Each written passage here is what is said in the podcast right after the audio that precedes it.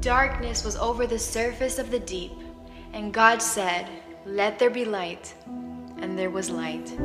La luz marcó un antes y un después en la creación. You, you are the light of the world.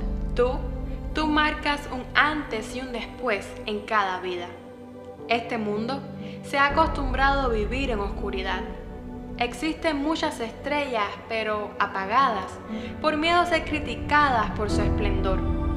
Ser luz significa marcar la diferencia y mantener tus ideales en alto en medio de una sociedad aferrada a tantas ideas erróneas.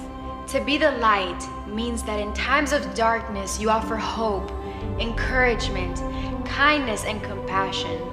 To be the light does not mean to shine brighter than others, but when others struggle, we offer a way to help regain their glow and to shine once again. Ser luz significa extender la mano al menesteroso, compadecerse por el huérfano y la viuda, compartir lo poco o mucho que tengas con el necesitado.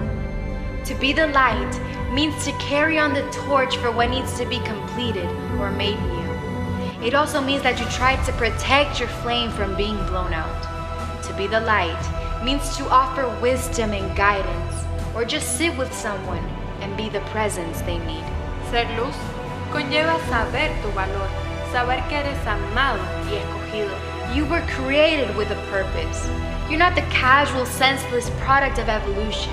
You were fearfully and wonderfully made. Ser luz no siempre es fácil, pero es el único camino que trae salvación.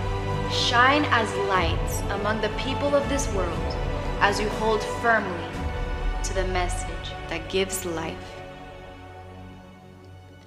Welcome to Light 24 7.